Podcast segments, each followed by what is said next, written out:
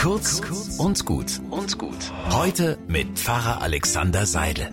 Eigentlich wollte die Mama des Zwölfjährigen nur nachsehen, ob der Junge schon eingeschlafen ist, aber als sie die Zimmertüre einen Spalt öffnete, sah sie, was sie nicht glauben konnte. Er war noch wach und beide Hände lagen gefaltet unter der Bettdecke. Junge, was machst du da? fragte sie. Beten.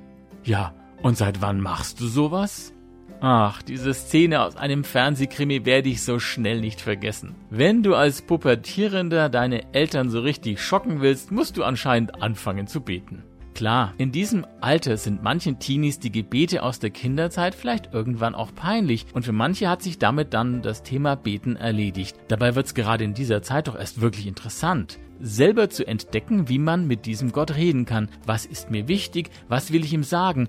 Worüber will ich ihm gegenüber mein Herz ausschütten? Wenn der eigene Glaube erwachsen wird, dann ändert sich auch mein Reden mit Gott. Meistens. Denn manchmal finde ich sogar selber schön, die alten Gebete der Kinderzeit mal wieder aus dem Gedächtnis hervorzukramen. Ich wünsche euch einen wunderschönen Tag.